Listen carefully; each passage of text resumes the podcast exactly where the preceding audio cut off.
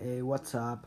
I'm Uriel, and today I'm gonna tell an anecdote, and it's the story when I visit the Taj Mahal, one of the wonders of the world.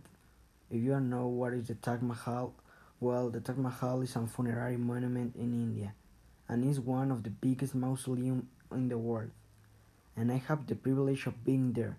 At first glance, it looks amazing, and when you walk in, it's better, because there are both minerals and precious stones. It is a great experience that you must live to understand.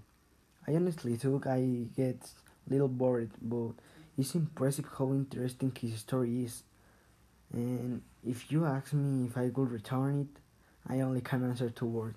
Hell yes. You must go there because it's an amazing experience. And that's all. Thanks for joining me. See you later. Vida y muerte. Ayer un amigo me dijo, tengo miedo de morir. Yo viéndolo a los ojos no logré entender. Dijo que prefería sufrir a ya no volver a ver. Y yo le expliqué lo siguiente. No debes temer a la muerte, porque el hecho de morir es tener suerte. Te juro que la muerte es una maravilla disfrazada, para que por algunos sea rechazada. ¿Y sabes por qué?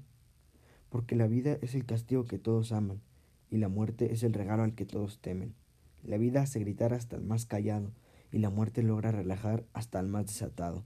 Por estas razones la muerte es bella, es tan hermosa que nadie ha vuelto de ella.